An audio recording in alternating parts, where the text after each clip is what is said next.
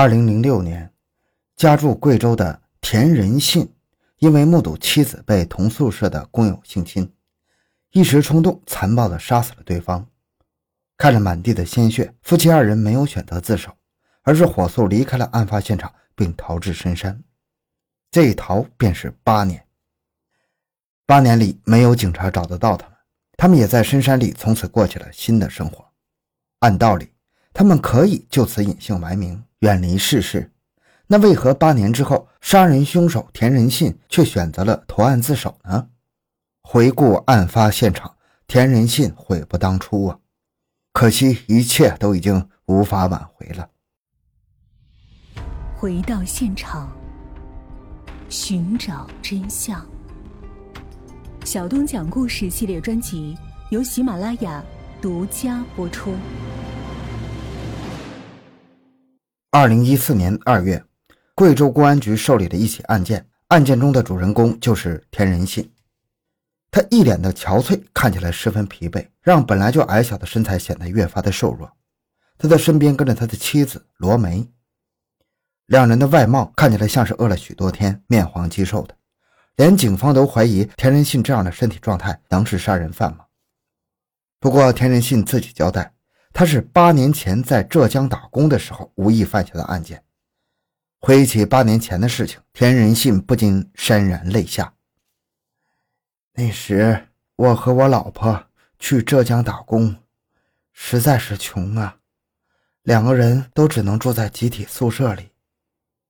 说到这里，田仁信叹了口气，也许是叹命运的捉弄，也或许是叹自己的无能。集体宿舍的深层含义就是男女混住。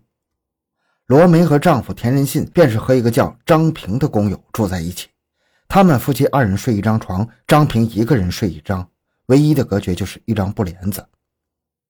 可是人性是最难检验的，罗梅住在宿舍的每一天都是提心吊胆，因为张平并不是一个安分守己的人。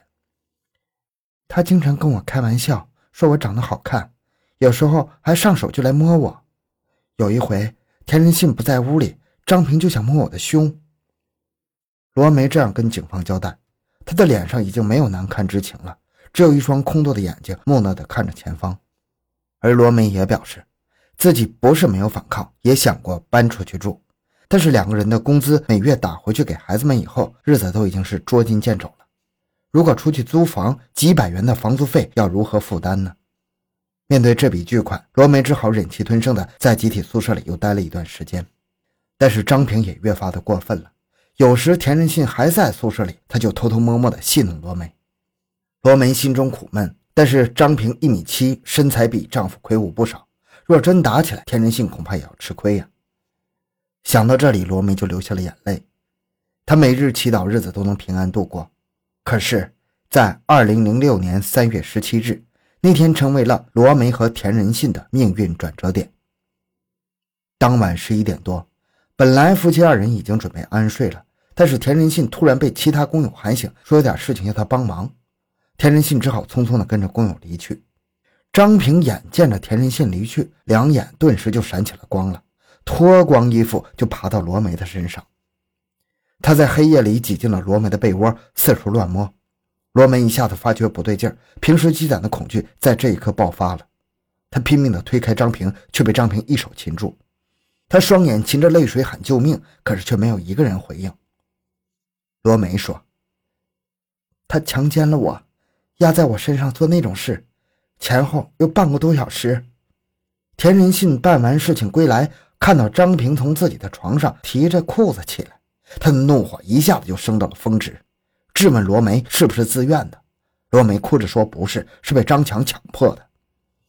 这一下子，田仁信也不管其他了，立马冲上去就踹了张平一脚，两人随即扭打在一起。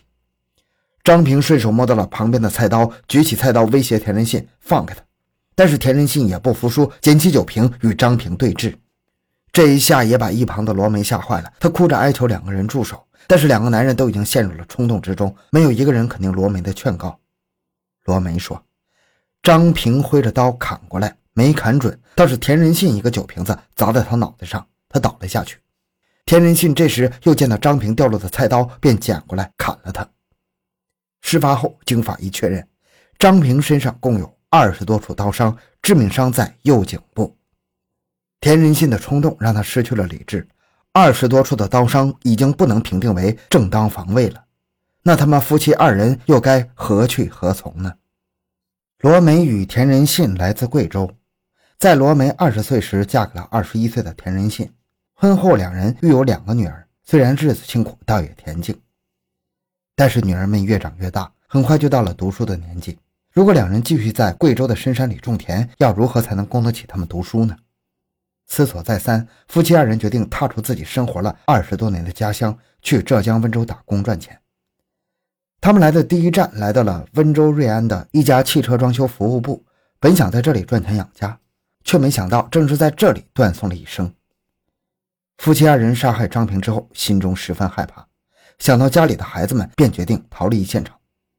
他们对自己的犯罪经过认识尚浅，只觉得此时若不逃，便要被拉去抵命。他们不想死，于是二人连夜逃到深山里。据罗梅回忆，自己也没什么文化，不知道那些地方究竟哪是哪，只记得翻过一座山又一座山。张平的死亡很快就被宿舍楼里的其他工友发现了。因为当晚住在二楼的工友刘某、朱某称，曾经听到过三楼传来的叫喊声，不过刘某二人却坚称，却并未听到罗梅的求救声。张平的死亡给当地造成了很大的影响，警方迅速立案侦查，但是田仁信夫妇早已不知所踪了，警察也只好去他的家乡贵州走访调查。在田仁信的家乡，每个人听到田仁信杀人都是一脸的震惊啊，乡亲们都说。田仁信为人老实忠厚，在村里也没有与人结仇啊。要说他杀人，那肯定是被逼急了。可是受害者已经死了，所有的证据都指向田仁信，警方能做的就是尽早抓捕他们归案。田仁信和罗梅逃到深山的当晚，他们二人心中十分害怕，只能在山洞里度过了漫长的一宿。出走的时候，身上仅带了三百块钱，这些钱也支撑他们过了好久。后来，两人为了度日，也为了避开警察，他们便在深山安了家，依靠给农户种菜为生。刚开始的时候，两人不敢下山，只能在山上省吃俭用。但是后来，所有的东西都用完了，只能下山。两人便约定一个月下山一次，采买用品。但是即便如此，下山的时候还是会偶尔碰到警车的。看到警车鸣笛，两人还是会瑟瑟发抖。直到警车离去的时候，二人才能松口气。这样的日子压得他们喘不过气来，但是生活还得继续。第二年，罗梅生下一个女儿，这是他们两个人的第三个女儿，出生在山里，就连脐带也是自己亲手剪断的。紧接着，第三年，罗梅又生下一个儿子。两个孩子的出生，罗梅夫妇都不敢去医院，只能在深山里独自解决。这也成为了八年里警察一直找不到他们的原因。虽然是罪责逃避了，但是内心的折磨却是日日不停啊。对于田仁信来说，挥刀杀人他是之前想都不敢想的，但是自己却为了妻子犯下了杀人罪，如今只能在深山里苟延残喘，说不怨恨那都是假的。有时候田仁信不愿意理睬罗梅，甚至恶言说道：“都是你的错，不是你，我们也不至于这副样子。”而罗梅更是有苦说不出啊，她也是受害者，如今甚至都不被理解。但是生活还得继续，两个孩子也逐渐长大，没有玩伴，便在大山里玩泥巴、捉蚯蚓。可读书是大事儿啊，在深山里这是不能独自解决的。他们两个人也不想孩子就此变成野人，但是没办法，他两个小孩子硬是在山里陪着罗梅夫妇过了这么多年的大山的穷苦生活。每每想到这儿，罗梅总是偷偷流泪，甚至盼望着，要是被人抓到，这一切就结束了。二零一四年的一天，田仁信坐在塑料帐篷外一声不发，而这个塑料帐篷是他们居住了八年的家。我们回家吧，田仁信说，他觉得孩子不能跟他们再这样逃亡了，是时候结束了。八年前，罗梅和田仁信离家打工，家中的两个女儿最大的只有六岁。这次回到家，两个孩子已经长大，他们躲在奶奶身后，显然已经不认识他们了。实际上，别说孩子们。就连田仁信的姐姐也快认不出他来了。他们一家四口就像四个乞丐一样，衣衫褴褛、瘦骨嶙峋呢。说是野人都有人信呢。但是田仁信的姐姐田仁美还是把他们领到了家中休息，因为不管弟弟是杀人犯还是流浪汉，他始终都是亲人。但是田仁美也十分清楚，弟弟田仁信的罪责难逃，或许唯有自首才有出路。于是回家的第二天，也就是二零一四年四月二十日，田仁信在姐姐的陪伴下，终于来到了警察局自首。这就出现了开头的一幕。田仁信这次自首倒是对自己做过的事情供认不讳，认罪态度是良好的，但是也随即被关押了。田仁美和罗梅在家中殷切地期盼他回家，因为他们觉得是张平当初犯罪在先，田仁信自卫在后，应该算是防卫过当，不会判重刑。然而事态的发展却出乎了他们的意料。同年六月，浙江省温州市人民检察院对田仁信提起公诉。最终，田仁信以故意杀人罪被判处了无期徒刑。判决书下来之后，田家人都傻眼了，因为他们都没想到这个结果。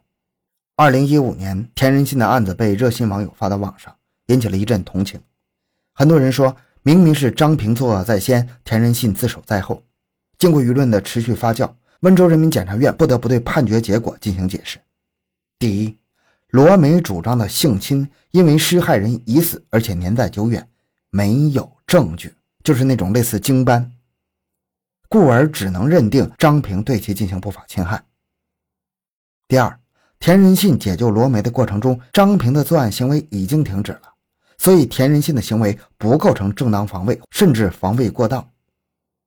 第三，田仁信自首本来是应该从轻处罚的。但是田仁信没有做出任何的民事赔偿，并且在作案过程中因为内心情绪砍了被害人张平二十多刀，然后潜逃八年，所以没法从轻量刑。对于田仁信案，社会上的说法众说纷纭，但是给我们的教训是做事不要冲动。好，这个案子讲到这里，小东的微博账号主播小东讲故事，感谢关注，咱们下期再见。